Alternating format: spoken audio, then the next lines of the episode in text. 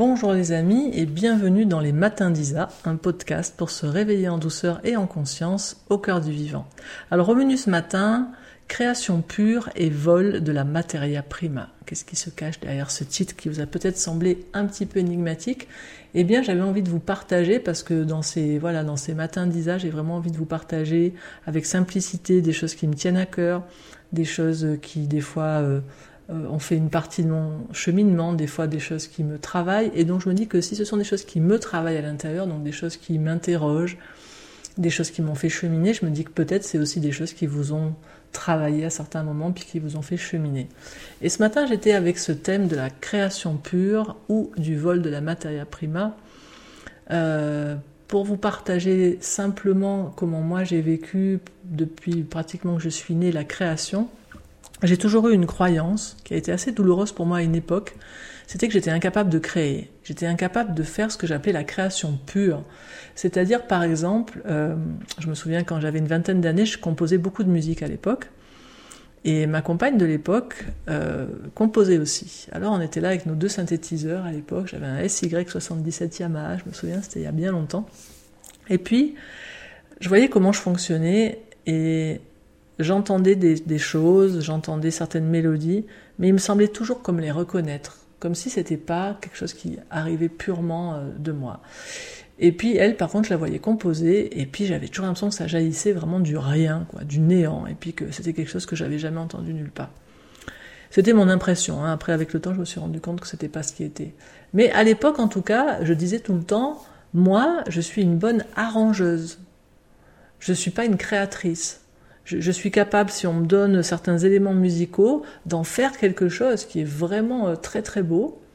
Et d'ailleurs, à l'époque, les personnes qui nous écoutaient disaient Waouh, c'est super beau. Ce que je faisais était qualifié de beau, de joli, alors que ce qu'elle faisait était qualifié plus de, ouais, musique transformatrice. Enfin voilà, ce qui est les termes qu'on utilise des fois quand on trouve un truc un petit peu euh, accrochant à l'oreille, mais qu'on sent que ça transforme le truc à l'intérieur.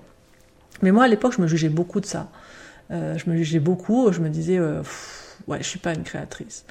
Et puis, ça m'a pris beaucoup d'années euh, pour réaliser déjà ce que signifie la phrase qu'on connaît tous, rien ne se perd, rien ne se crée, tout se transforme. On est dans un univers, vous le savez, qui a une quantité d'énergie euh, fixe qui ne cesse de se transmuter. Et peu à peu, je me suis rendu compte que c'est c'est la même chose pour tout ce qui existe en fait. On n'est jamais en train de créer à partir de rien. Créer à partir d'un vide absolu, à partir d'un néant absolu, sans qu'il y ait une materia prima, une matière première déjà existante, existante ça c'est vraiment le propre du créateur originel. Puis nous, on n'est pas des créateurs originels, on est des créatures. De la même nature que le créateur, certes, mais utilisant la matière première qui nous a été donnée la matière première qui est euh, ce que nous percevons, ce que nous entendons, ce que nous voyons, ce que nous goûtons, ce que nous vivons. Tout ça, c'est une matière première qui est déjà existante. Et je me suis rendu compte au fil du temps que cette croyance que j'avais euh, dans le fait qu'il y avait, voilà, que j'étais pas une créatrice, ça m'empêchait parfois de créer, c'était une première conséquence. Puis la deuxième conséquence, c'était que des fois, j'avais l'impression effectivement de, voler des trucs, de me dire mais ça c'est pas de moi, c'est pas, je l'ai entendu d'un tel, je l'ai reçu d'un tel. Alors j'ai toujours eu beaucoup de, vigilance à toujours citer mes sources, à toujours euh, dire d'où ça vient. Euh, euh, et en même temps, il y a des moments, on, l'a tellement entendu, intégré qu'on sait même plus, on sait même plus de qui c'est. On, on, peut croire même que c'est de nous. Et j'ai vu en tout cas que, à force des fois de vouloir créer euh, une matière première qui serait neuve, inédite, ben des fois je faisais rien. Et qu'il y avait des moments où par contre, si je me laissais aller en disant ok, ben je citerai mes sources et puis et puis voilà, ou même si je ne sais plus qui c'est, je, peux dire voilà, c'est ça vient de tout mon cheminement. Et puis j'essaye de comme l'arranger. Ben à ce moment-là, je produisais quelque chose de nouveau. Et d'ailleurs, je me souviens dans une interview, euh, je sais plus, il y a deux ans dans Nexus, j'avais dit à la journaliste euh, que j'étais un peu comme une alchimiste en fait, qui crée des alliages à partir de différents euh, matériaux existants, mais que j'étais pas une créatrice de matières premières. Et là, je vois que ces derniers temps, il y a beaucoup de détente qui arrive par rapport à tout ça. je suis retombée récemment sur une citation de Picasso qui disait Les bons artistes copient, les grands artistes volent. Et ça, ça m'a fait penser à une phrase que m'avait dit mon premier guide, Nicole, il y a, il y a très très longtemps. Elle m'avait dit le pouvoir se vole. Et elle parlait, elle, parlait en parlant de ça, par exemple, du vol du feu euh, au dieu de, Prométhée. C'est-à-dire, il y a des choses qu'on ne peut pas nous donner directement. Il y a des choses que c'est à nous de prendre. Et quand Picasso dit les bons artistes copient, les grands artistes volent, je vois tout à fait ce qu'il veut dire. C'est-à-dire, euh, bah ouais, on peut soit tenter de recopier quelque chose, puis on va essayer de refaire quelque chose à l'identique donc on a une matière première, voilà, XB22, et puis nous on va arriver à recopier une matière première XB22. Et puis un, grand artiste, qu'est-ce que c'est? C'est en fait c'est quelqu'un qui sait prendre une matière première XB22 et puis il, va en faire sa propre version, il va la marier avec d'autres et à la fin il va nous faire un YC23. C'est différent de la matière première. Ça la contient, ça l'a intégrée, mais il y a quelque chose qui s'est approprié la matière première et qui a apporté à cette matière première sa nature unique. Et je pense que vous avez compris depuis des années que je partage sur ce sujet que pour moi l'unicité c'est vraiment quelque chose qui est assez vital parce que quand en tant qu'être humain, c'était le thème d'ailleurs du podcast euh, d'il y a quelques jours sur, sur euh, vivre sa couleur unique. Je veux dire quand on, on, ne s'autorise pas quelque part notre couleur unique, ben il y a plus il y a plus euh, la possibilité d'apporter le cadeau de qui nous sommes au monde. Et je crois que pour moi, la création, ce que nous pouvons apporter notre créativité, c'est non pas de d'essayer de, créer une matière première originelle qui de toute façon vient pas de nous, c'est de d'accepter humblement de prendre une matière première qui nous est donnée, quelle qu'elle soit, ou parfois de la voler si elle nous est pas donnée. Et quand je parle de voler, je parle évidemment pas de, de s'approprier quelque chose que quelqu'un ne voudrait pas donner, parce que moi je suis assez sensible à ça.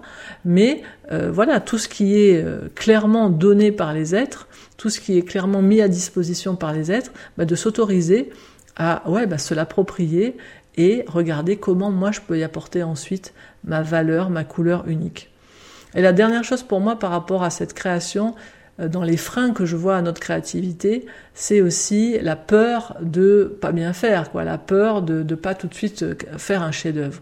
Je vois qu'on est un petit peu euh, comme tellement traversé par ce divin que nous sommes qu'on sent d'un côté cette capacité à créer à partir de rien et de l'autre côté cette capacité à créer quelque chose qui est parfait. Mais ça, c'est dans notre origine, dans notre essence. Ensuite, dans notre manifestation, ben, on ne crée rien à partir de rien et ce que nous faisons est en mode euh, bonification permanente avec euh, euh, petits pas pour essayer de le créer et, c'est l'erreur. Et je vois que moi aussi, une des choses qui a fait que longtemps je me suis freinée, par exemple, à l'époque, quand j'ai voulu euh, créer le club CNV, moi, ça fait plus de trois ans que j'ai l'idée de lancer le club CNV, par exemple. Eh ben, j'ai vraiment, j'ai freiné, freiné, freiné parce que j'avais une idée tellement haute de ce que je voulais faire, parce que la CNV c'est tellement précieux pour moi, parce que quand je partage la CNV, je suis tellement euh, avec une forme de vigilance par rapport à ce que je dis, parce que je sais que je n'engage pas que moi, mais j'engage aussi l'image quelque part de la CNV et puis que ça peut avoir des retombées après dans, sur mes collègues dans le réseau. Donc j'avais une telle vigilance par rapport à tout ça que finalement je m'empêchais de faire quoi que ce soit. Et puis ça a duré trois ans et j'ai vraiment failli tout abandonner. Et puis il y a un an, je me suis vraiment mis face à cette, à cette phrase de Marshall Rosenberg qui dit tout ce qui mérite d'être fait mérite d'être fait même pauvrement. Et je me suis dit ok, je vais commencer petit, je vais, faire ça sous forme de live, ce que j'ai fait jusqu'ici et que je continue à faire. Et puis je vais faire des essais et des erreurs, je vais faire du pilotage sensible, je vais ajuster au fur et à mesure, je vais, bonifier. Et c'est ce que j'ai fait. Et mon premier live, franchement, j'en étais pas contente. J'ai vu toutes les erreurs que, qu'il était possible de faire dans un live, euh, y compris au niveau technique. Et derrière, j'ai passé, je me souviens, quatre jours à quasiment refaire au montage tout le live, c'est-à-dire à recréer des choses, à réenregistrer des choses, à retourner des choses. Mais c'est ok, je veux dire, on a toujours cette possibilité. Euh, et c'est sur ça que j'aimerais conclure ce, ce podcast d'aujourd'hui. C'est la bonne nouvelle, c'est que on peut toujours bonifier ce que nous sommes en train de transformer. On peut toujours comme un, forgeron qui vous voyez le forgeron, cette image où il est là et il tient d'un côté le métal qu'il est en train de travailler, puis avec son marteau, il remodèle et il remodèle. On peut toujours modifier ce qui a été fait. Ça peut juste des fois prendre un peu plus de temps et d'énergie que ce qu'on avait imaginé, mais on peut toujours derrière le bonifier. Et je vois que quand en plus on, fait tout ça pour le, le donner à d'autres êtres, parce qu'on voudrait offrir notre précieux à d'autres êtres, ben je vois combien les êtres humains sont sensibles quand ils voient qu'il y a un être humain qui a osé, euh, ben voilà, euh, offrir euh, ce qui émanait de lui, de son mieux, et puis qui, quand il n'est pas tout à fait content du résultat, prend encore du temps et de l'énergie pour le bonifier. On est super sensible à ça parce qu'on sait tout ce que ça demande comme, euh, comme euh, engagement, comme investissement intérieur, comme investissement de temps et d'énergie. Et je me dis vraiment que si on osait davantage nos petits pas, nos essais, nos erreurs, si on osait se souvenir que juste là, ben on est euh, des créatures qui s'essayons à la co-création en utilisant une matière première déjà existante, eh ben, il y aurait beaucoup plus de cadeaux de l'unique de chacun qui serait fait pour l'humanité.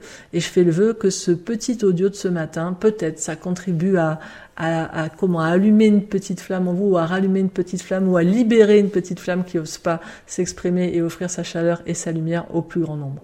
Voilà les amis, je lirai avec joie vos commentaires après l'écoute de ce podcast, suivant la, plateforme sur laquelle vous l'écoutez. Et puis je vous dis à bientôt pour un nouvel épisode de la série Les Matins d'Isa. Belle journée à vous les amis, au revoir.